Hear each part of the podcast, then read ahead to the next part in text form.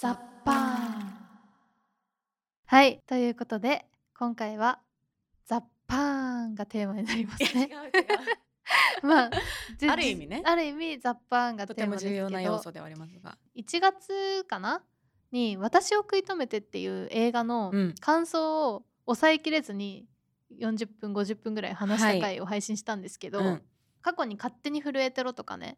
あとは「美人が婚活してみたら」とか「甘いお酒でうがい」とか他にもいろんな面白い作品を撮ってる監督で、なんかご経歴も調べたら、あのーお笑い芸人さんを20代の時にやられてたりとか、はい。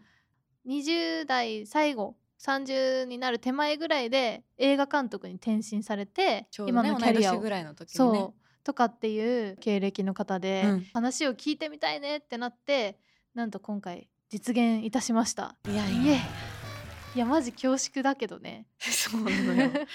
うちらが個人的に一般人としていやマジ視聴者の一人として視聴者の一人として気になることをあのお聞きしたっていう感じではあるんだけどもいやうちらのさ、うん。人生観にも多大なる影響があったと思うんだよえね。私ほんと正直この先の生き方がちょっと変わったんだよね、いやでもそれは大げさじゃないと思う。なんか本当特にさ最後の方かな、うん。その人生観のお話をうんうん。監督からしてもらって、なんか本当に世界が変わった感じがして、うん、ちょっと楽になったもん生きるのが、ね。楽しみになったっていうのが近いかな、うん、どっちかっていうと。映画「私を食い止めて」のあらすじを、えっと簡単になんですけど一応ごはい。説明したいと思うんですけど、えっとお一人様ライフがすっかり板についた黒田光子31歳。この光子はあののんさんが演じてます。光子が一人で楽しく生きているのには訳がある。脳内に相談役 A がいるのだ。これ中村智也さんがやってます、人間関係や身の振り方に迷った時はもう一人の自分 A がいつも正しいアンサーをくれる。A と一緒に平和な日常がずっと続くと思っていた。そんなある日光子は年下の営業マン多田くんこれ林遣都さんがやってますね。に恋をしてしまう。きっと多田くんと自分は両思いだと信じて光子は A と共に一歩前へ踏み出すことにするっていうね。まあ恋愛が主軸ではあるんですけど、うん。まあその31歳の女の人の生き方うん。を丸々描いたような作品になってます、うん。まあ私たちの感想はその過去の回をぜひ聞いてもらってぜひ。今日は映画の裏話とかその監督の人生観をうん。ちょっと思う存分聞いてもらえればと思います。とてもね。いやーいいんで。めちゃめちゃこれを見ると多分映画が何倍も面白くなるし、うん。人生観も変わります。間違いなく。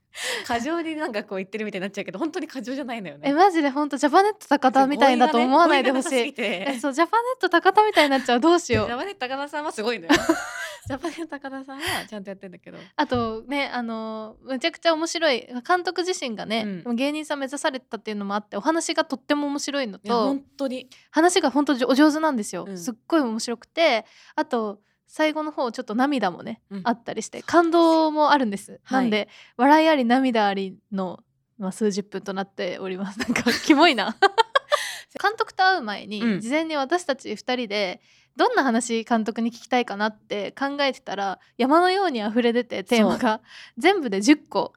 例えばうん。女友達についてとかアラサーと結婚についてとか、えっと、一人と部屋っていうことについてとかやりたいことについてとか、演出とか音響についてとか、いろんなテーマが10個全部で挙げられましてでそれについて細かく監督に聞いております。あまあいわゆる質問攻めってやつですね。でまあこれでね見たくなったって方もいると思うので、あのちょうどアマプラでね配信が3月25日からはい。多分この配信が3月24日の夜に行われていると思いますのでとてもベストタイミングですね。はい、もう明日聞けます。はいあ聞けますじゃない見れます。ないね。あの見られるのでアアママプラ配信プラ配信あと DVD もね、はい販売があるそうなのでぜひぜひそちらも見ていただいてまあ、まあ。見てから聞いてもいいし、うん。聞いてから見てもどっちでも面白いとは思い思いますのでぜひ。ということでめくるめく大久監督のインタビュー世界へいざ参らどうんぞ。今週のゆゆとたわ空間が今ね、うん。ミニシアターみたいなところにいるんですけど、はい。なぜなら今日ゲストがお越しいただいておりますなんと大久監督にお越しいただいてますよろしくお願いしますよろしくお願いします。よろしくお願いします本当お忙しいところ来ていただいてありがとうございますいえいえいえ。ありがとうございますありがとうございます。ちょっと今日はなんかざっくばらんにはい映画のお話もそうですし、はいなんか青木監督ご自身の話とかもはいあの伺えたらなと思っていてはい。何せ私たちももうすぐ 28?29? もうすぐ29、30とかになる。はい年年齢齢なのでちょっと人生迷ってたりもするので、はい。私も迷ってますよまだ全然。えいやそんな？そんな。甘えたこと言ってんじゃないもうずっと悩みだよ人生なんて。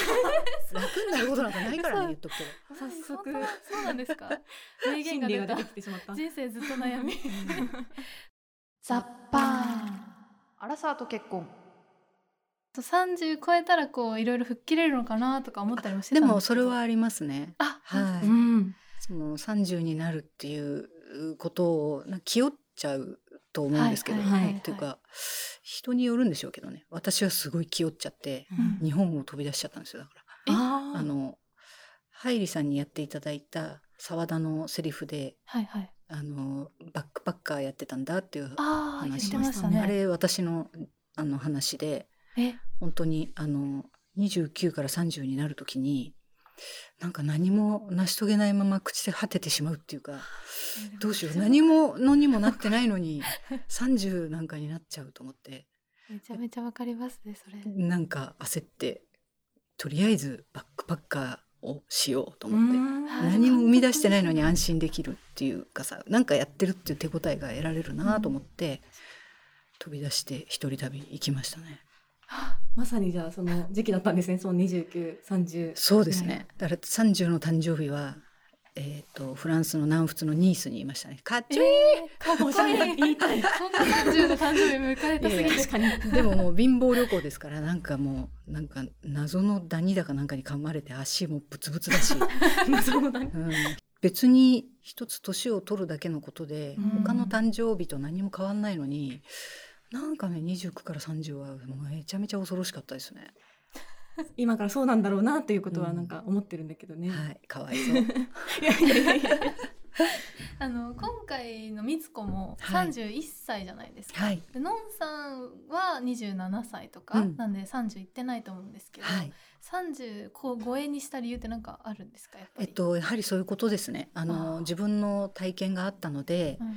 えっと30歳を超えて、まあなんだなんてことないやってこあーうほっとしてぬるま湯状態みたいなそういうところにいてほしいなと思ったんで 30成り立てじゃまだちょっと早いなと思ってあで、えっと小説の方ではもう少し年が上なんですけど、はいはい。あの彼女にやっていただくっていうことでじゃあ、えっとギリギリで31だなということでうん。31の設定にしたんですよね。やっぱり29とか28じゃダメだったってそうですね。あのお一人様をの半径を広げていってそれをあの満喫しているっていう状態のうん説得力が何でしょうね。やっぱり20代ではやっぱりなんかなんでしょう。あがきに見えちゃうっていうか。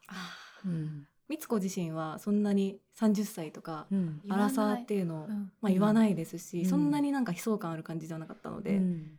それが見ててなんか安心できたというか、うんうんそうそうそう。そうですよ。はい。ほっことしました。数年後、こうなってたらいいなみたいな、感で。すじで本当。美津子自身はだからそのアラサーっていう言葉は、うん。多分20代の人が言って、うん。あのしっくりくる言葉というかそれを超えるともうしがみつきっていうかさその確かに。30って言うとアラウンド30 30のところにこうしがみついてる人逆で進まない人、うん、っていう感じがしてすごくこうネガティブな感じがするけど、20代が自虐的にうん。言うのはなんかチャーミングでいいなと思いますけどね。あ年齢を重ねていくことへのそんな恐怖心とかは特にないけどだけどこのままでいいのかなみたいな、あまりにも居心地いいけど今これでいいのかなぐらいの。そのなんかぼんやり悩んでるほどでもないけど、うん。ちょっと心配してるみたいな感じもめちゃくちゃ絶妙で、うん。なんかそこまでいこう結婚に急いでるみたいなうん。感覚ってだいぶ薄れてきてる人が多いと思うんですけど、うん。そのちょっとしたそれこそ片桐はいさんがうん。や演じてた先輩がうん。結婚してることに気づいた時に、うん。あ結婚してたんだみたいな あのぐらいの感じは確かにあるなと思って、うん。日常に。焦ってるわけじゃないんだけど、はい。やっぱりはい。ちょっとコンプレックスじゃないですけど、うん。なんかね根底にあるみたいなものはどうしてもありますよね。そうですよね。単純にその独身であることと結婚している人間であることって、うん。あの別にどっちがどうっていうことじゃなく、うん。あの独身の人にとっては結婚生活っていうことは体験したことないものだからちょっと脅威というかね、うん。そういうふうに感じる部分もあるでしょうし、うん。なんかその感情はあの美津子のような人は多分 素直に出ちゃう人だろうなと思って。ああなんか自分とし違う世界の人とかって澤田のこと思っちゃうんだろうな。でのぞみさんっていう人は臼田あさみさんにやっていただいた。のぞみさんって人はもうそういうところを全部を超越した人だから、好きなように生きてらっしゃいますそうよねですね。だから結婚してるけどそれがどうしたの？っていう、うんうん橋本愛さん演じるさつきさんうん。とのシーンもめちゃめちゃ良くて、うんありがとあうございます。の結婚してちょっと一足先に違う世界に入ってしまったうん。友人と、うんまあ接する機会が私たちも多くなってきてるうんので、そっかそっか。あなんかこうやってこうちょっとあれ違う前と違うみたいなのが、うんあの感じることって本当にあるので、うんあそこのでもお互いちょっとあれって思ってるけど、うん言わないあの違和感、うんめちゃくちゃわかると思いました。いやあの一言目がねうん妊娠についてうん。触れないでね、あれね。髪型に合ってるねっていうところがすごいわかるというかうんなんか触れるのがちょっと怖いそ感じ。うですね。明らかに変わってるもんね、うん。そこの。うん。よっぽどだから仲がいいってことなんだと思うんですけどねあの二人は。まああのなんていうかえっとちょっと距離感があれば距離感というか心の距離感があれば、うん。社交辞令でも普通言うじゃないですか絶対。言いますあの目ね。についたことをとりあえず。まずは社交辞令でうん「えー、そうなの？おめでとう」っていうふうになると思うんですけど。うん、だけどそれを言わせなかったっていうのはあのまあ2人はそれぐらい仲がいいからこそ、あのえーまあなんだろう。信用しすぎているからこそ甘えもあったり傷つけてしまったりとか、うん。そういう関係なんじゃないかなと思ってうん。ああいうシーンにしたんですよね。小説では別に妊娠はしてないんですけど、うんうん映画ってどうしても2時間前後のものにこうピッとこうはい。その小説でたっぷり書かれているえーそのなんていうかこう行間みたいなことも、うん。あの表現しなきゃならないんで、うん、と何かの要素を足すことでそのなんか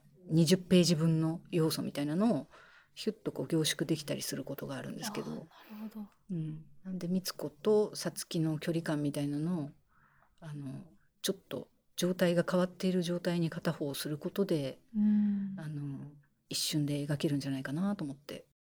ザッパー女友達。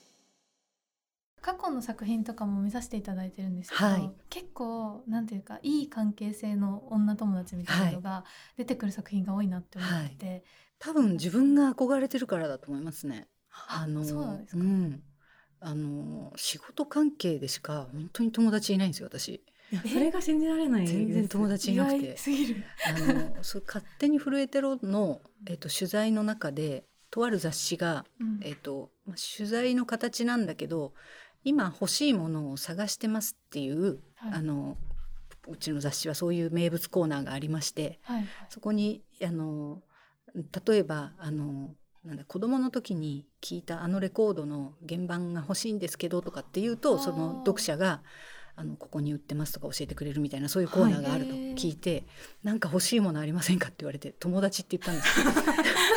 そしたら応ちょっとびっ募があったんですよくりします雑誌の方もそう想定外な。なんつうかあの 応募が来たので転送いたしますって来て応募来たんですね。でもなんかおじけづいちゃってあのこう返信出せなかったですけどそんな二人た旅とか、うんあーはいとそのお二人のゆとたわみたいな ことをやったりとかすごい羨ましいなと思いますよ。えー、そうなんですか、あれどこでどうやったら見つけるタイミングあったっけかなそういう人って感じです。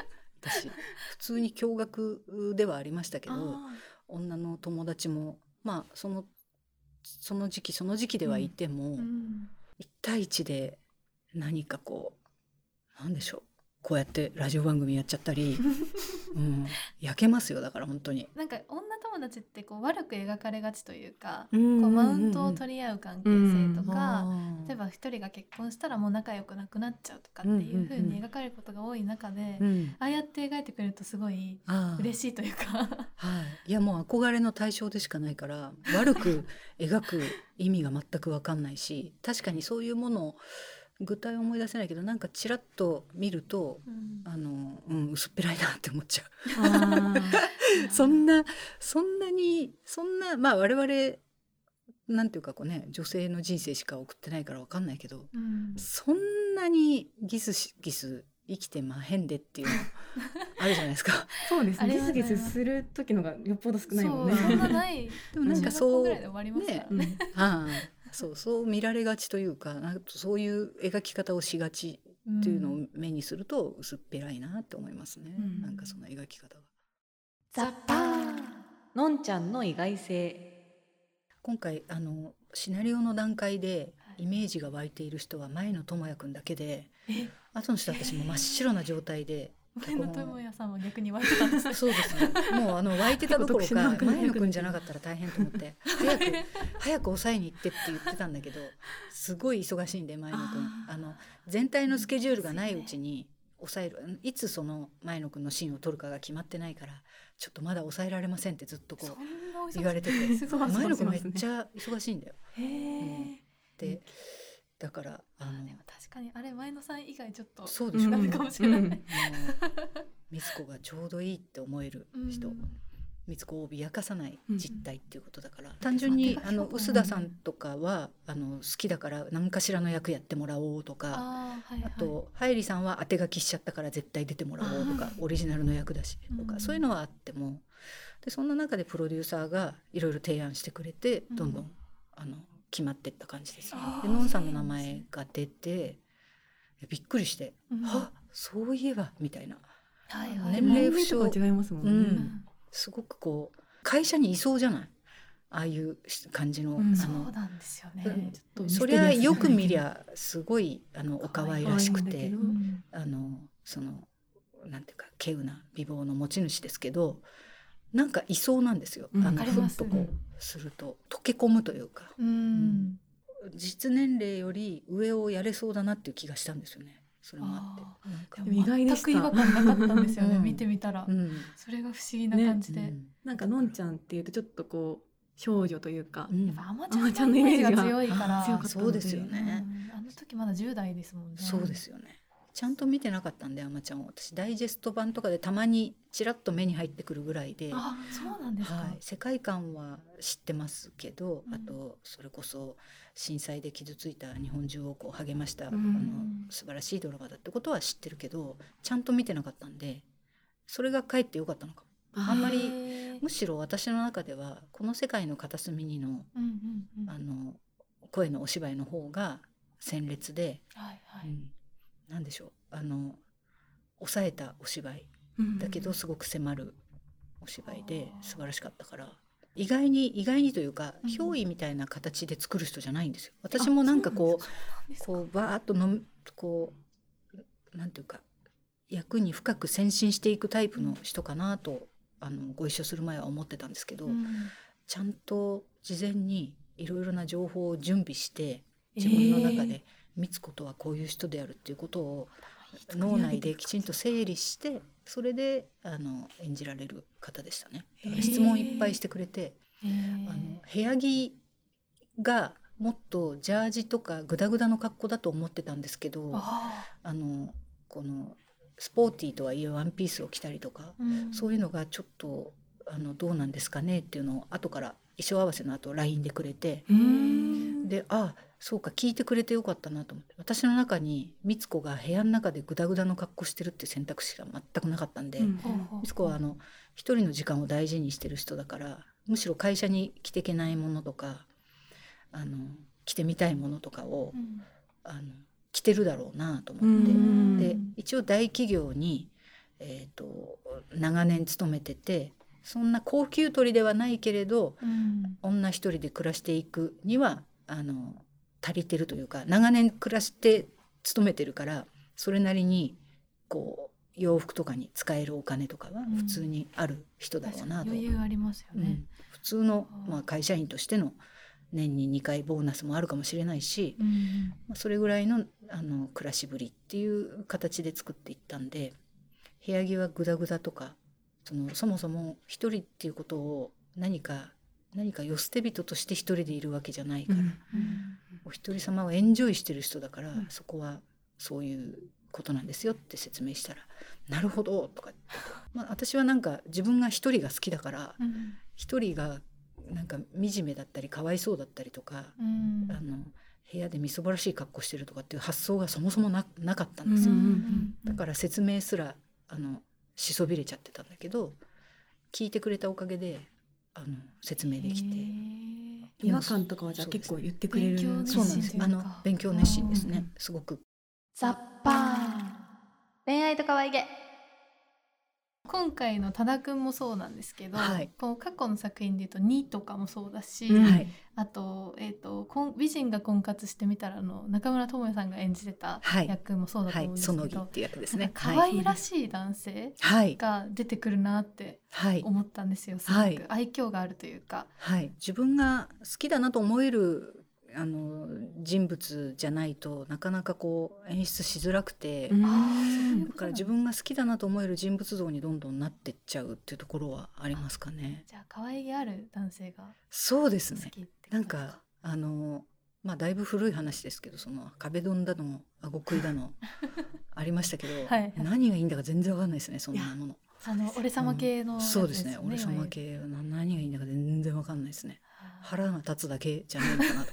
なんか一時二人でモラハラ会みたいなのやったんですけど、はいはい。なんかやっぱりちょっと私たちの世代の時にうん。それが流行った世代だったんですよ、あの少女漫画とか。たいな。幼児時間に、うんうんうんあのちょっと俺様味がある人の方がうん。なんかモテてたりイケてるよねみたいなものが多かったので、うん。なんか多田くんみたいなね。うん。いやーあのこう爽やかな好青年で、はい。ちょっとこう愛くるしさがあるちょ人っと不器用なんだけど、はい。愛せるところがある人がすごいいいよねって話をしてる時にまさに具体化したような多田くんが田よかった中愛くるしいかったですみつこを脅かさない人がいいなと思ってはい。まああのような形になりましたね。小説の方はもうちょっとあのスポーティーな描かれ方しててで勝手に震えてるもそうなんですよね。多分だから綿江さんは綿江さんで綿江さんが安心できるとか。こうあの興味が持てるう形のキャラクターを描かれていてでそれをお預かりして私が主人公がどういう人だったら心許すかなみたいにこう、うんあの描いていくとこうなるっていう感じあですかね。ー確かにたまにこうご飯を取りに来るのにはい、入らない感じがはい。もう今っぽすぎて。ね、あそこに取りに行くだけでも十分ずうずうしいんだけど。なんか本人的にはあれをいや 一応気を使ってるっていう。もう。あれいいですよね。あとあのあれですね LINE の感じもわかりますね、うん。うんうちゃん特にあのご飯をねうん。炊いてあの炊いてみたよみたいな話がはいはい。あ来た時のの海外にいる時のラインですね。はい、多田くんとしてはそんな深い意味がなないというか、うん。別に悪気なく返信をしてなかった、はい、みたいなところだったと思うんですけど、はい、あのみつこちゃんはねそれですごいモヤモヤしちゃったりとか、はい。勝手に悩んじゃうはい、なんか多田くんのその不器用なりなところは可愛いんだけれども、うん。ちょっとこっちもはい、モヤモヤそこにさせられるみたいなところが、はい、なんか我々もすごいリアルだなっていうか、はい、よくあるなみたいな。うん、そうですね。はい。あの男性の描き方ってそうやってやっぱりあの今回その美津子を描く上で美津子を脅かさないっていうことがまず大事でもあったけど、はいそのあのこう生き生きとっていうかリアリティを与えていくときにあんまりこの男の人が見た時にこれはあのちょっとファンタジーすぎるよって思うような描き方はしたくないなと思っていて。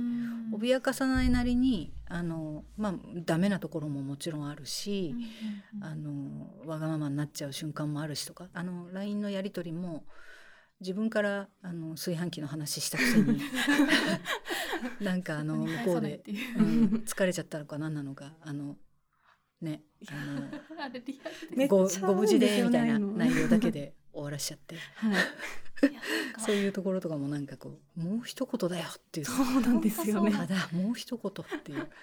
その後のねようやくちょっと二人が距離近づいて、うんであの出かけたはいはい。帰りにうん。あの天候が悪くなってしまって、はい車の中ではい。多田くんがちょっと機嫌悪くなるってはい。怒っちゃうところがあったんですけれども、ああれもあったよねって話にになって。3回ぐらいそういうことありました、はい。誰が悪いわけでもないんですけどどっちかがちょっと機嫌が悪くなって、うん。あどっちのせいでもないごめんみはい。たいな、うん。でも嫌な空気みたいな、うん。ありますよね。本当にあるなって思いました。特にあの運転している人がうん。ああいう風になると運転してない側ってもう本当に飛び降りたい気持ちになる。運転してもらってるから何も言えない何も言えない。私免許ないんであの。そう運転していただいてありがとうございますという気分だから もうなんかゆ陽気に雪の写真かなんかめっちゃ撮ってたら帰りの心配をしていたってそりゃそうだよなっていうねレンタカー帰りさなきゃとかさありますね。このお芝居とかも最初はもうちょっとキュートにそのそれまで積み重ねてきた多田君としてのお芝居をしてくださったんですよ。はいはいああ間に合わねえじゃんみたいなお芝居を。あでもそのあのほのかさんとかりんさんがおっしゃるように私もなんかその助手席にいてこういう風になった時のーうん。悪い人じゃないんだけど何かこうこちらを凍らせることを言うみたいな空気ってすごくいっぱいあったから、うんうん。そういうものやりたいなと思って多田君にあのちょっとそこはそういうチャーミングな言い方じゃなくあて低いトーンでいこうかってその方が多分あの美津子は食らっちゃうと思うから、うん食らわせましょうっつって。黒間先でえーとかって言ってたけどそういうそっちですか、そんな反応だった。うん。林さんもちょっと。でもなんかそう びっくり。すんどどんどんローになっていって。いやそしたらもうこうね。見てるだけでもなんかああもうやだ飛び降りたいって思うようないやーそうなんですあの空気感がねしかもあの多田くんがっていうのそうそうが結構あってやっぱ余裕なくなるとこうなっちゃうのかうん。みたいな、もうちょっと付き合いが深くなってくればあそこで美津子も「ごめんね」じゃない言葉が言えたと思うんですけどね。まだ付き合い始めたからつい「ごめんね」なんて言っちゃってこんな面があるんだっていう。そうそうそうねなんかとりあえず言っちゃったんでしょうけど。初めてあの家にご飯食べに行きましょうってな,、うんうんうん。なる約束をしてクリーニングからああの帰るところ、はい。そこもね。うんあそこ帰ります。あのじゃあ僕これ置いてから行きますんでって言ってあの最初段取りって言ってこう動きを作っていくことをやるんですけどやったらくるって振り向いてブワーって走ってっちゃったの。カットカットカットカットみたいな。可愛い。可愛いね。それは間違いちょちょないく可愛い。いちょいって呼び戻して。いやそんなあのそれはもうそれは嬉しいでしょうけど多田君は。そそんなあの全力で走んなくてもなんなら角曲がったら全力で走るかもしれないけどうん。美津子の前ではそわそわと普通に歩きましょうかって言って「なんかあわかりました」なんつって、あざと可愛いんじゃなくて、うん。本当になんかうん不器用可愛いというか、そうですね、はい。本当にいそうな感じ、うん、ナチュラルも可愛い感じで。そこがいいですそうですよ本ね。当。ザッパー。一人と部屋。登場人物の部屋が出てくるう設定の映画を何本か撮ったのではいはい。あのそうなるとやっぱり部屋にいるところの人物は割とすごくこだわって丁寧に作りたくなっちゃうんですよね。うんあそうだからあの家帰ってきたら手と手洗ってうがいするよねとかそういうことがあのこうははしょれないんですよね私。あのスイッチを切り替えるというか、うん。あの人前にいる時と一人でいる時に自分自身はすすごくこうオンオフあるので、うん。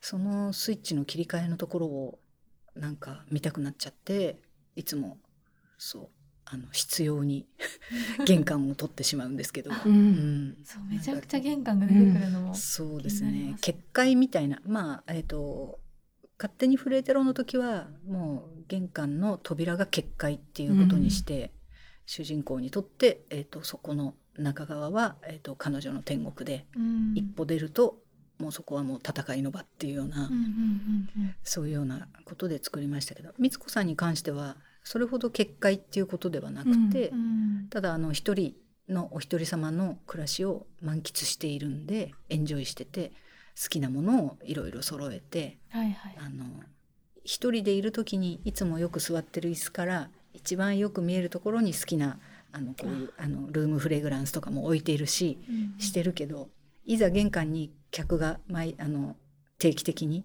食べ物を取りに来るとなると、この気に入ってるフレグランスを玄関にその時は置いてこんな感じで暮らしてますみたいな。見せるための部屋にちょっとしていくみたいな。そうですね。そうそうそう。見せるための部屋にちょっと作り変えて、うん。つっても大きく変えるわけじゃないけどね、うん。エプロンとかも選んでみたりとか。やっぱ人が来る時ってみんな何かしらやっちゃうと思うんですけどやりますね。やりますねそういうことをやれたらいいなと思ってあの準備の慌てて慌てて準備する感じも 含めてやるなって思いました。あのフレグランスも、えっと、作原さんっていう方が今回あの全部こう美術をやってて、うん基本はあの、えっと、雑誌ですとか紙媒体のことが多い方なんですがうんその方が持ってくるものが本当にチャーミングで素晴らしいものが多くて可愛いですよね。であのルームフレグランスも「ササタデーサンデー」って書いてあって、うん。はい。で何これって言ったらうんこれは実はあの全曜日の香りがあってはい。だけど美津子はお一人様をあの楽しんでいる会社員だから多分美津子にとって充実している日っていうのは土曜日と日曜日なんだろうと思って、土曜日と日曜日を置いてるんですって言われて。すごそう。いういことすごいでしょ。豆知識。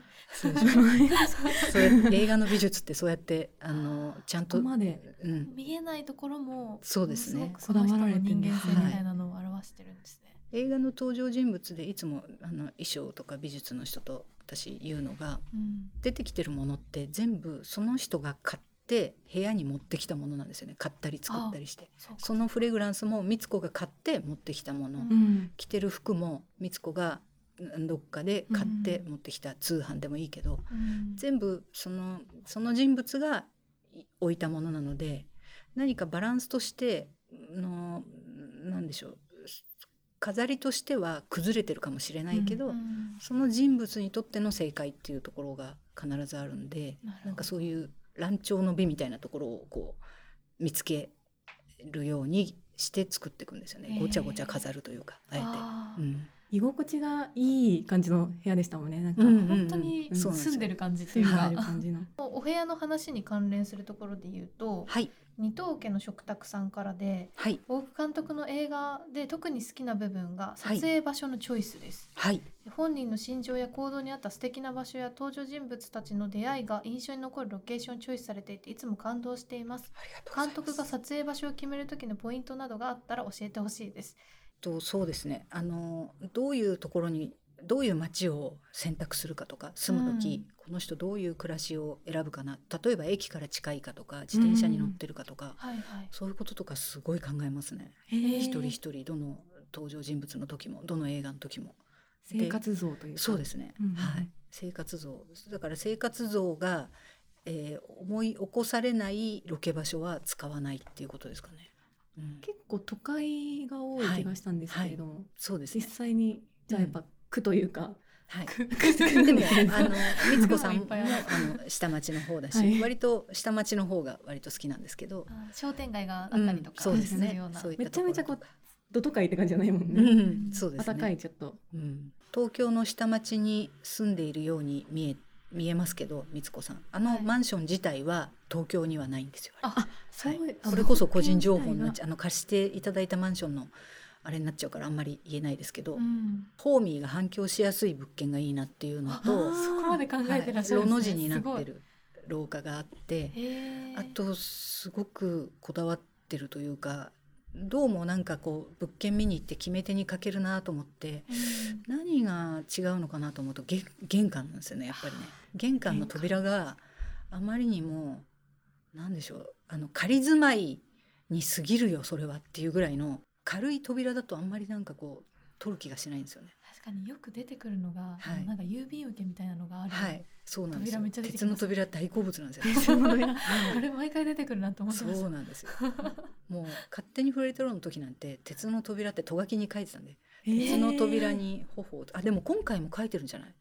鉄の扉でしたからね、なんか帰ってきてはーってよかかった時になんか温度がを吸い取ってくれるというか鉄であることでまずひんやりしてあのまあ玄関の叩きもそうですけど、ーうん。ヒヒールめったに履かないけどなんかで履いた時もう足がもうカッチコチになってて「いててて」っつって脱いであの玄関の叩きにこう素足を乗せた時のあの気持ちいいのあるじゃんあれ。ありますね。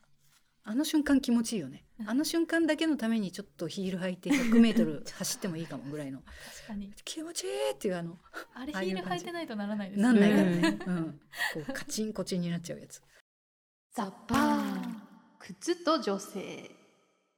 おお医者さんでしたっけ？お医者さんとなんかはい歯医者さん。歯医者さんか。はい。と一瞬ご飯に行くみたいなところで、なんか新しい靴を買ったりとかしたじゃないですか、あとその片桐はいりさんの役のはい。先輩も、はい。なんかヒールを履いてるシーンがあったじゃないですか、はい。ああいうなんか靴とかってこうなんかの象徴みたいな感じなんですか？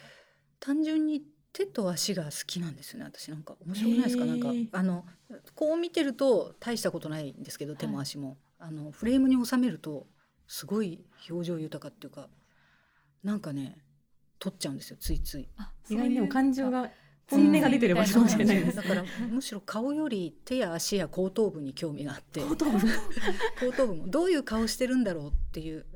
結局のところ顔に興味があるんでしょうけど。なんかどういう表情してんのかなってことを想像をこうかきたてられる感じがして手も足も。後頭部も。なんかそのゾワゾワ感が好きで。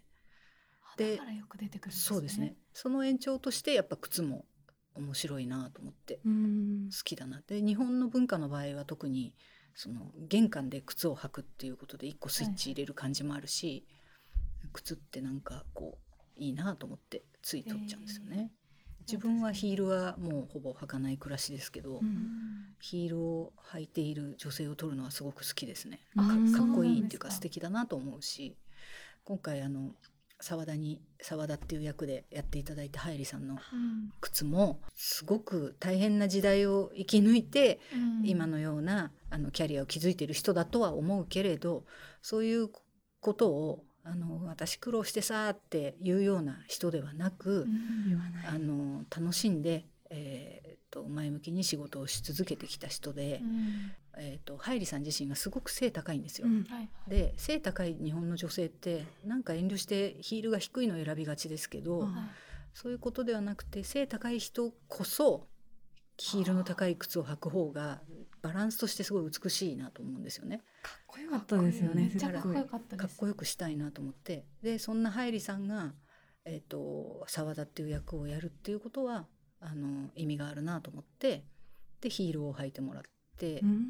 で澤田っていう人はそんなヒールを履いている自分が上がるし好きだし、うん。仕事も集中できるし、あのそりゃ外反母趾になって足が痛いとかあるけど それを超えて気分がいいとか、ああの背の高い自分がより魅力的になるっていうことを知っているとか、そういうなんか楽しみ方を分かっている人として描きたかったんで履いてもらったんですよね。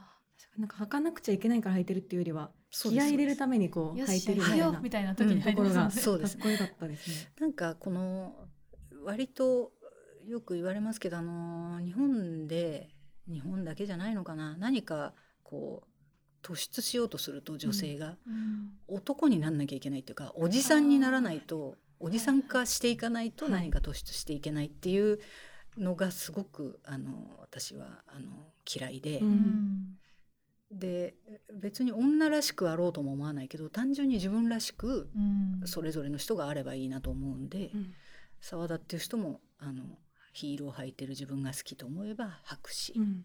あのヒールは足が痛くなるから履かないって思ってる光子のような人がいてもいいし、うん澤田さんは最初見出てきた時はうん。ちょっと嫌な感じの人なのかなって思ったんですよ。はあはあ。キャリアウーマンのうんうんうんいわゆるちょっとこうおつぼねっぽい感じの人なのかなと思ったら、はい。すごく気持ちがいいぐらいの、はい。こうあのいい人だったので、はい、それであいいいい意味で裏切られたと思って めちゃくちゃいい人だっていう。自分を生きてる感じそうのそうそうだったんですよね。それもさっきの女同士はマウント取り合うとか、うんそういうなんかこう刷り込まれた何かがあるんでしょうね私たちの中にね。うんそういう役目なのかなとか思っちゃ作うところが品にたくさん出会ってきてるあるんだろうね。でもなんかとにかく、えっと、澤田っていう役も小説の方にはない役なんですけど、うん小説の方にあの光子があのその会会社員暮らしをずっとしている中で女の先輩にいじめられたこととかそういうことがあってとか、はい。だけどのぞみさんという人はいい人でとか、うん。でもいい上司もいてとかいろいろこう、その心模様が書かれててそういったことを何か象徴的に表現するにはその光子も感服せざるを得ないうん。圧倒的な女性の先輩うん。あのなんでしょう。それが圧倒的っていうのはななんでしょう。隙がないとかっていうことではなくて、うん。あの嫌いになりたいのになれないというか そんなあの優秀な自分は優秀じゃないと思ってる光子が優秀な女性を見るとやきもちというか、はいはいはい。うん、なんかそのセクハラとかいろんなことも自分でそう嫌だなと思っていつもこうあの悲しい気持ちになったりする光子ですから光子の気持ちをかき乱すというか、うん。そういう人としても機能してもらえたしあのいつも温かい眼差しを光子に向けているあのその女の先達が周りにちゃんといるんだよっていうことをこう教えてあげたいなというかあそういう気持ちもあったんですよね。その光子を超えてっていうのは多分だから映画を見てくださるあのお二人のようなうん。お若い女性に対してーはいはい変なつまつまんないことで潰されないでほしいなと思ってたりとかそういったことをなんか言えたらいいなっていうようなことで。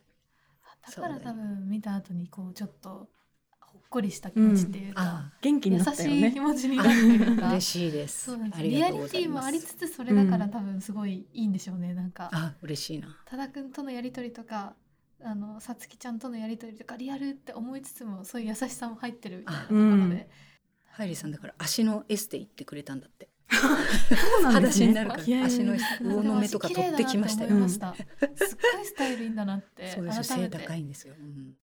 ザッパー音と演出。天ぷらの食品サンプル、揚げる音から始まったりとか、あとはザッパーンっていう水の音とか洗濯機回してる音とか、はい。すごいいっぱい音が出てくるじゃないですか、あれはなんかやっぱ映画館で見るとすごいゾクゾクするというかね、うんうんうん。立体的だったよね。なんかすすごごくい嬉しい。ありがとうございます。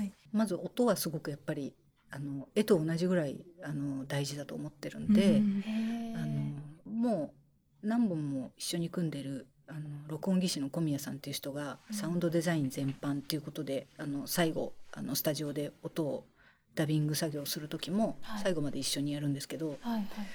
で小宮さんはもう私が水の音が好きっていうなんかこうそんなに言ったつもりないんですけどそういうなんかこう思い込みがあって。思い込みなんですか？準備してくるものイメージが。割と、うん、イメージなんだと思います。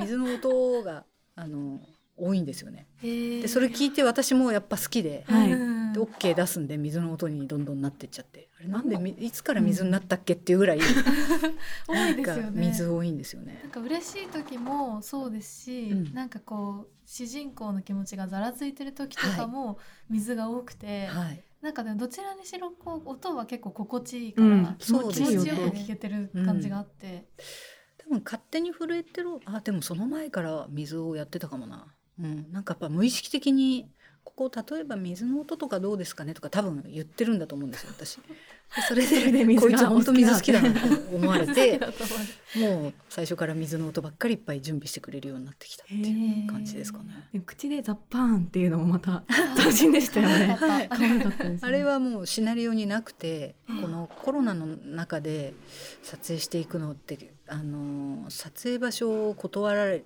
たりとか突然、数日前にやっぱりこの飲食店特に、えーだ大変じゃないですか、はいだからはい焼肉屋さんが断られちゃったんですよ。あ、もともと予定されてたはい。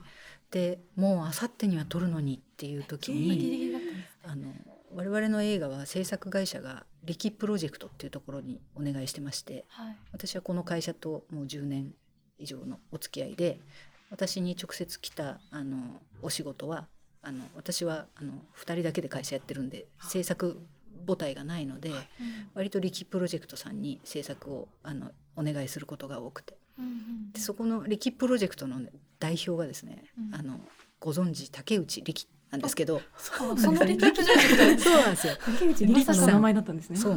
力さんはあのご自身のそのその事務所としても機能させてますけどそちらにはあのと永井さんっていう映画のプロデューサーあのいらっしゃってうん。はい。で彼と私はもう10年ぐらいこういろいろやってるんですけどまあ2日前にとにかく焼肉屋がなくなったと。うん。したらどうしようってなったらその力プロジェクトのもう一人、えー、と中島さんっていうプロデューサーがすぐ力さんに電話をしてリキさんに力さんご本人が。そう。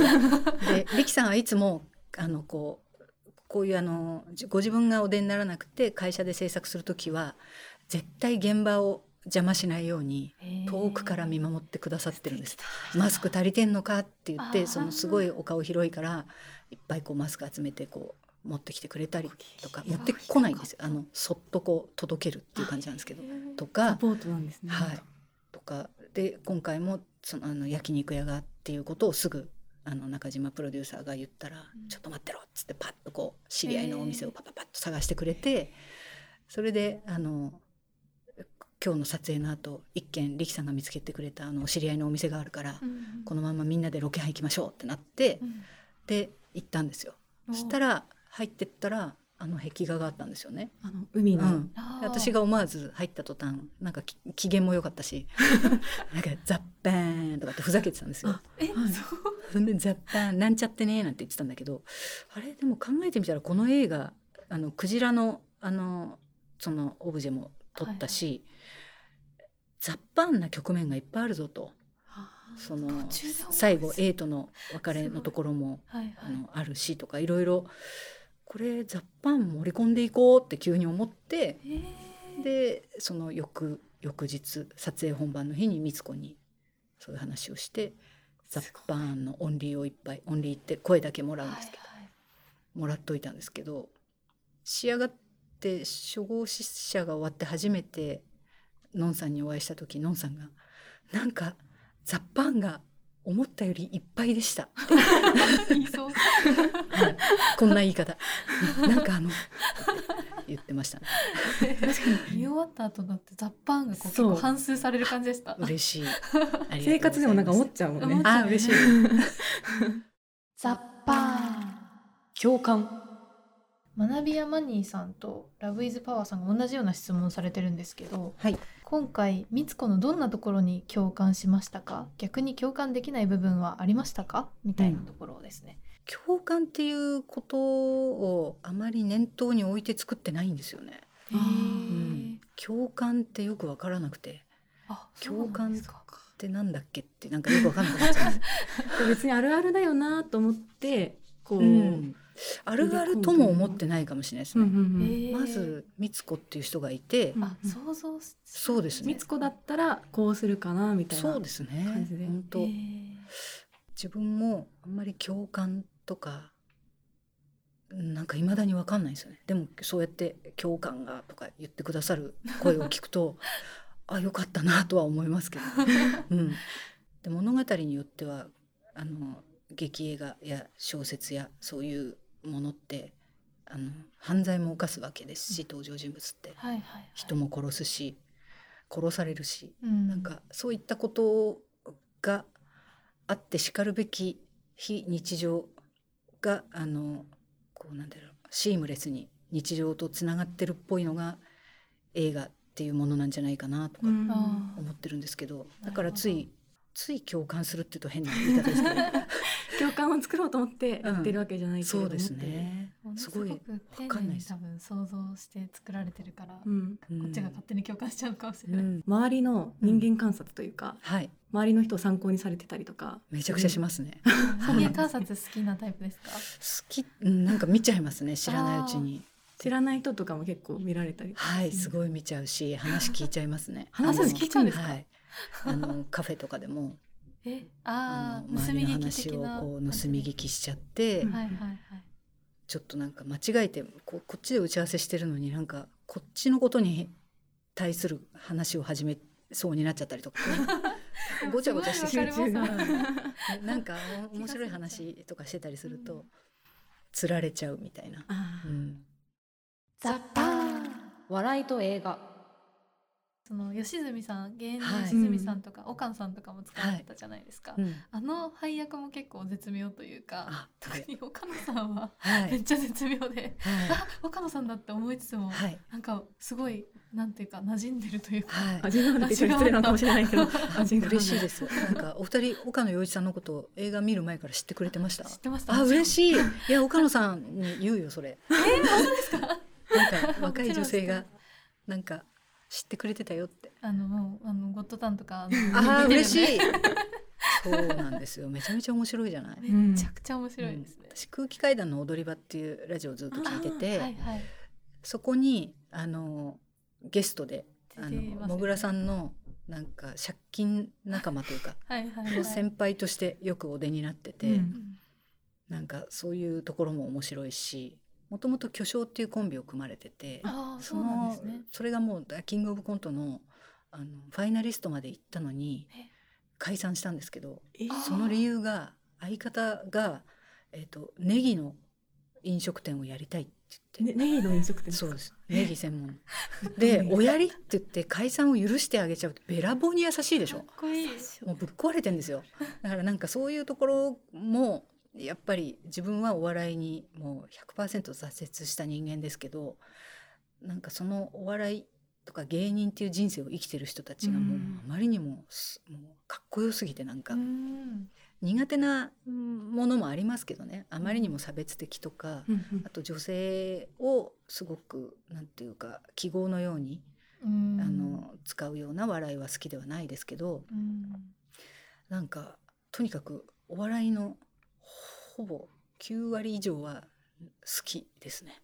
あだからやっぱり芸人さんたくさん起用されていらっしゃいますもんね、うん。あと二郎さんと一緒にやられたりとか。も、そうですね。あれはもう本当にあのあちらから舞い込んできたお話というか、吉本さんが毎年やってるあの沖縄国際映画祭うんで、えっ、と吉本の芸人さんと監督のタッグっていうのをこうやってらして。えーでとあるプロデューサーが、えっと、二郎さんと私を組ませてみたいなと思ったみたいで集められたっていう。集めちゃくちゃマッチングしてますねいやだからあの嬉しかったですね。で1本目に割と2人とも苦手な分野を頑張ったんで婚活とか2人ともあ勉強するまで何も知らなかったんでーはいそういうこととか頑張ったら2年目またよろしくって話が来たんで。じゃあ今度は我々が好きなことやろうっつって私は二郎さんの原作の「甘いお酒でうがい」っていうはい。日記文学が大好きなんでそれを映画にしましょうっつっていやったんですけど、うん、二郎さんも面白いしね。いやすごいよやっぱ。うん。あの映画も原作も見たんですけど、はい、なんか映画見るまで原作知らなくて、うん。原作見たらうん、すごい女性的な文章書かれるのそうでしょ？びっくりしちゃいました本当に、なんか自分の中にも女がいるとしかおあの答えようがないっておっしゃってましたね。確かにかけちゃうんだって。そうとしか思えないぐらいの文章力で、うん、なんか男の人が書いてるとは全く思えなかった。そうなんですよ。すごくあの痛みに寄り添ううん。形とかもうん。よくご存知だし、29歳の時に映画の学校に行かれたんですよね。そうですね。20え27か。そんぐらいで始まって撮ったのが29だったかあなーなんかそうなんそんな感じです。20代後半もう終わりかけの時です。されてたのはおいくつぐらいの大学出てすぐですから223からですね、えはい。そこからずっとくすぶっててって感じ一です。回就職されたんですよね、はいしました。でもちょっと違うなって言われたんですか？全くやっぱりちゃんとこう9時5時で働くみたいなのがそもそもダメなダメ人間だ分ったかってしまう。4ヶ月だけの OL 生活でしたけどはい。あと当時はですねもう本当にあの女性の仕事男性の仕事っていうのははっきりあより分かれちゃっててか。あの男女雇用機会均等法はもう施行された後であるにもかかわらず、うんなんかもはい。う慣習的に、うん。うん。それこそお茶組とかそういうそうですね。やつですかね。であののぞみさんに必要悪だからあの誰かが来たらお茶を入れるってシンプルに考えようって言ってもらいましたけど、はい。うん。でもそれはあのあまりにも極端になるのは私もなんかちょっと反対で、うん。やっぱりお客さんが来たらもてなすって意味で誰か手の空いてる人間があのお茶を入れるっていうことで、上司が「ごめん入れてもらえる」って言ったら気持ちよく入れてあげるっていうのは別にうん。あってもいいと思うんですよね。うんうん。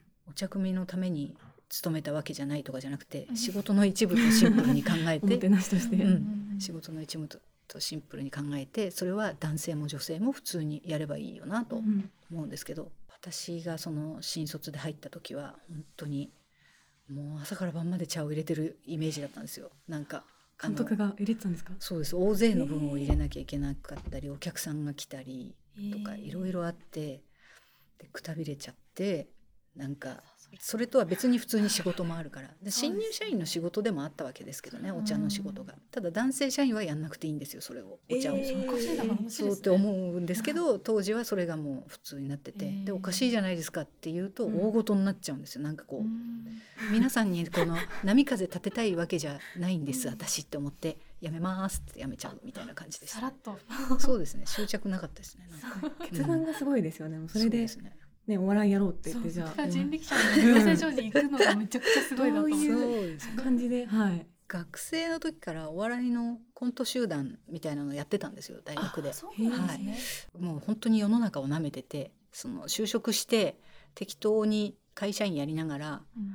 あのまあ週末とかあの放課後って言わないんだっけ？アフターファイブはは まああのそういうそのお笑いしコント集団とかやれるかなみたいにうん思ってたんですけど、もうとにかくそんな感じでうん。当たり前ですけど社会人として勤めるってことはすごく大変なことで、はい。うん。あの片手間でやれることではなかったし、まあ、そこから離脱して4ヶ月で離脱してでピアがまだ雑誌であった頃にはい。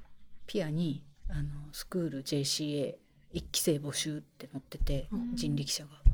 であなんか面白そうと思って応募しちゃったって感じです。すごい偶然見つけて応そうですね募したんですね。はい、まだ親に会社辞めたことを父に言えなくて 内父に内緒にしててなんか朝一応こう行ってきますみたいなことをしたりしてて 母とこう結託して。あお母さんはしてたんですね。演技力があるから演技力ね。その頃だったんでなんかやってた方がいいなっていうのもあってスクール JCA に行くことにしようと思って。すごい。同期みたいな方もいらっしゃっあれあのはい。雑誌の小島さんとかそうそうそう。同期って。小島。すごい。小島？小島 です小島。すごいな。はい、はい、その時どんな芸をやられてたんですか？ネタピンネタなんで一人でうん。女の人がなんかいろんな災いに巻き込まれていくっていうネタをやってましたけど。ストーリー性がありそうですね。そうですね。一人コントですね。でもだからやっぱりそのもう何本も作れなくてせいぜい私5本もないんじゃないかなネタ。ぐらいしか作れ作りきれなくって。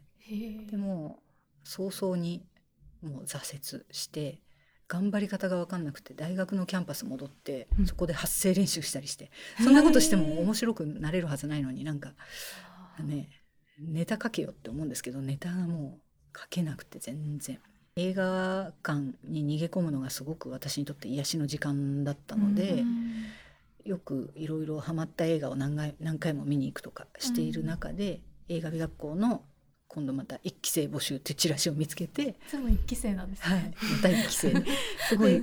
そうなんです。そこに行こうと思って行ってで自分が映画を撮れるなんてもちろんさ1ミリも思ってなくてうん恐れ多いって思っちゃってて、ただ映画監督がこっから巣立っていくっていうのを近くで見たり、うん。なんかスタッフとして手伝ったりするの楽しそうだなと思って、あーそんな感じの、うん、で行ったらまあ当たり前のようにこうシナリオの授業とかがあって、うん。うん書いてみたらすごいなんか自由になれて登場人物が自分じゃなくていろんな人で大丈夫。一人コントは自分に向けてしか書けないけどそしたらすごいこう筆が走り始めて、あなんだ邪魔だったのは私だったんだと。なるほど。うん。に自分が演じるんじゃなくて。そうなんですよ。であと演じたいなんて1ミリも思ってなかったことにやっと気がついて出たいわけじゃなかったんだって作りたいだけなんだと思って。そこからもう作る側になりましたけど。すごい。でも偶然だったんですね、うん。でもその映画が入ってから気づいたっていうか。そうですね。はい。全然まだお笑いをやっていく気満々っていうかうん。しがみついてました。何かやんなきゃ何かやんなきゃ面白いことやんなきゃっつって思っちゃってて。でなのであでもじゃあシナリオを書いて映画の道に行くんだってなってからもそれから何年ぐらいかな。2007年に「恋する間取り」っていううん。映画で商業映画初めて撮らせていただいたんですけどそれまでの8年間ぐらいかな。お笑い番組は一切見れませんでしたね。だからまだしがみついてる頃は勉強のためみたいな感じでお笑いとか見てましたけどはいはい。もう違うんだってなったらもう敗北感でいっぱいで見れなかったんです。全く見れなくて。こうライバル視っていうかそうですね。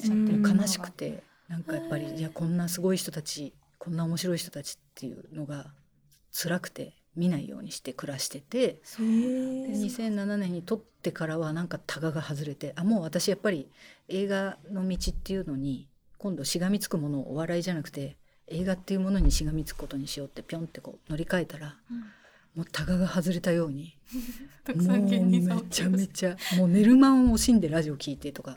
そうなんですか。もう浴びるようにそっからは。もうダクダクと浴びてますね。もう面白い。もう笑いって面白いね。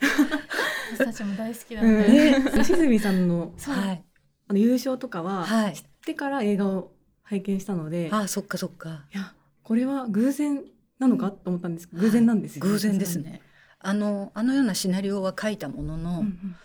あの実際芸人さんにやっていただくときに失礼に当たらないかなと思ったんですよ。私がなんか単なる挫折した側の人間がまあ自分もそのお笑い目指してた時にそのライブとかやるとすあの少なからずそういうことはあったりしたから抱きつかれるとか、あまあ、そういうこととかを盛り込んだつもりだけどあのすやってるプロからするとそんなことをそんな目で見てほしくないってお思いになるかもなとか。確かに難しいですよね、そうですね、うん。なのでちょっと一回お引き受けいただく前にあのお目通しくださいっていうことでうん。で見ていただいて読んでいただいて一回こう合わせていただいたんですようん吉住さんに。でえーこのシナリオどうですかねと、うん。なんか失礼に当たらないかなんかこうちょっとこう違うなと思うところがあったらご指摘いただきたいんですけどって言ったら、いやものすごくあの分かりますしすごくあのうん。気持ちいいって言ってくれて。こういうことってありますよねみたいなことを言ってそれこそ共感なのか分かりませんけど、してくださってであのお引き受けいただけたんですよね。で吉住さんのネタはすごく好きで、うん。あの好きな芸人さんいっぱいいるけど私吉住さんも好きで、うん。でヒコロヒーさんもすごい好きなんですけど、はいはい。ちょっと哀愁のあるネタをやる、はいあの芸人さんなんかたまらないなと思って。で今回あのネタでやっていただいた「あのたっちゃん」っていうネタがまたイマジナリーフレンドみたいなことが出てくるネタだったりも、はい、するんでこの美津子と A の関係にもすごくリンクするなとも思って。ザッパーやりたいこととの折り合い、やりたいことがうん。あるけれども、なんか生活のためにうんなんかそんなに興味がない仕事してるんですけどどっち選んだらいいでしょうかとか、うん。逆になんかやりたいことを今頑張ってるんだけれどもちょっとどうなるかわからなくて、うん。生活を選ぶかやりたいことを突き進むのかうん。悩んでますみたいなお便りが結構月に23通ぐらい届くぐらい、うん。多分そういう悩みを抱えてらっしゃる方が多くて、うん。なんかそのあたりやっぱやりたいことをされてる先輩として多分いろいろ悩まれながら あのいやだからなんでしょう、思うん。私もだって30半ばまでだから映画を仕事にできるなんてとても思ってないまんま。っていうかなんか作りたい作りたいっていうだけで、うん映画監督になるぞって思ったことは一度もなくて、あ。うん、なんか作作りたい作りたいって思ってる中で映画っていううものに出会ってっていうかあのまあ見つけたっていうかそういう感じなんで、うん。でもわかんないよ。この後まだ。やりか変わことがるかもしれない今決まってなくてもうん。なんかこういろいろやってたらそうそうそう。決まることなんてないないから、多分みんなそういうふうにこう変わりながら、これで、うん、この道とかっていうふうにうんできる人の方が少ないんじゃないかな。はあそう言ってもらえるとなんかね、ねほっとしますね、うん、変わってくわかんない私も何年か後何してるかなんて。マミムメモンさんはの感想なんですけど、はい私を食い止めてを見た直後溢れ出した感情はズバリ「みつこは私だ!」でした一人の気楽さと孤独好きな人との微妙な間の詰め合い変わっていく友達との距離感忘れたい恋愛の傷女性として生きていることのふとした辛さ何もかもが一度に自分事として襲ってきて映画館で泣きっぱなしでした。何より私がしまったと思ったのは一緒に映画を見に行った相手です。ちょうどその頃付き合ったばかりの彼氏とは まだ敬語で話し合っている関係性 まさにミツコと多田くんのような微妙な距離感がありました。そんな相手の目の前で自分の感情をそのまま映像化したものを流し続けられ何度もやめてと絶叫したくなったことか共感しすぎて泣いていることが相手にバレないよう涙を拭うこともできず見終わる頃にはタートルネックがびっしょりと濡れてしまいましたもし彼の感想が「みつこってめんどくさいね」の一言だったら、うん。絶対にこの人とは分かり合えないから別れよう。そう決意し 恐る恐るどうだった？と聞いたところ返事は意外にもみつこの気持ちわかるとのこと。いや多田くんの方じゃないんかいと突っ込みそうになりましたがほっと一安心。うん。お互いにみつこのわかるポイントを話し合いまくりました。5年後10年後いつかこの映画を見返す時に彼と別れていたとしても、うん。あんなに緊張しながら2人で映画を見たこと分かるよと言われた瞬間の安心感のことはきっとずっと思い出すだろうなと思います。うん。大久監督素敵な作品をありがとうございました。これからもずっと応援しています。彼氏と。彼氏と。付き合いたての彼氏とでもすごいねいい彼氏でよかった、ね。え何このほ っこりする話泣いちゃったよ私は。私はすぐ泣くんだよ。でもいいですね。いい話ですね。でもちょっとドキドキする気持ちもわかるなと思って。わかりますねこれ。このみつこちゃんにも自分は共感して重ねたけれども、うん。この彼氏が分かってくれなかったらどうしようって思ってうん。恐る恐る聞いた時の気持ちとかも、ね。映画の感想ってちょっと怖いですよね、うん。合わない可能性あるかもしれそうでないから、すね。付き合い始めだとね。特に。まさにこのね二人の佐田くんとみつこみたいなタートルネックがびっしょりっていうところどんだけ泣いたんだっていう感じですね。うん。ああそうか。彼氏とのデートでとっくり来てったんかいとかさ。あんま露出とかを好まないタイプの女性なんだなとかさ。なんか全部いいですね。なんか、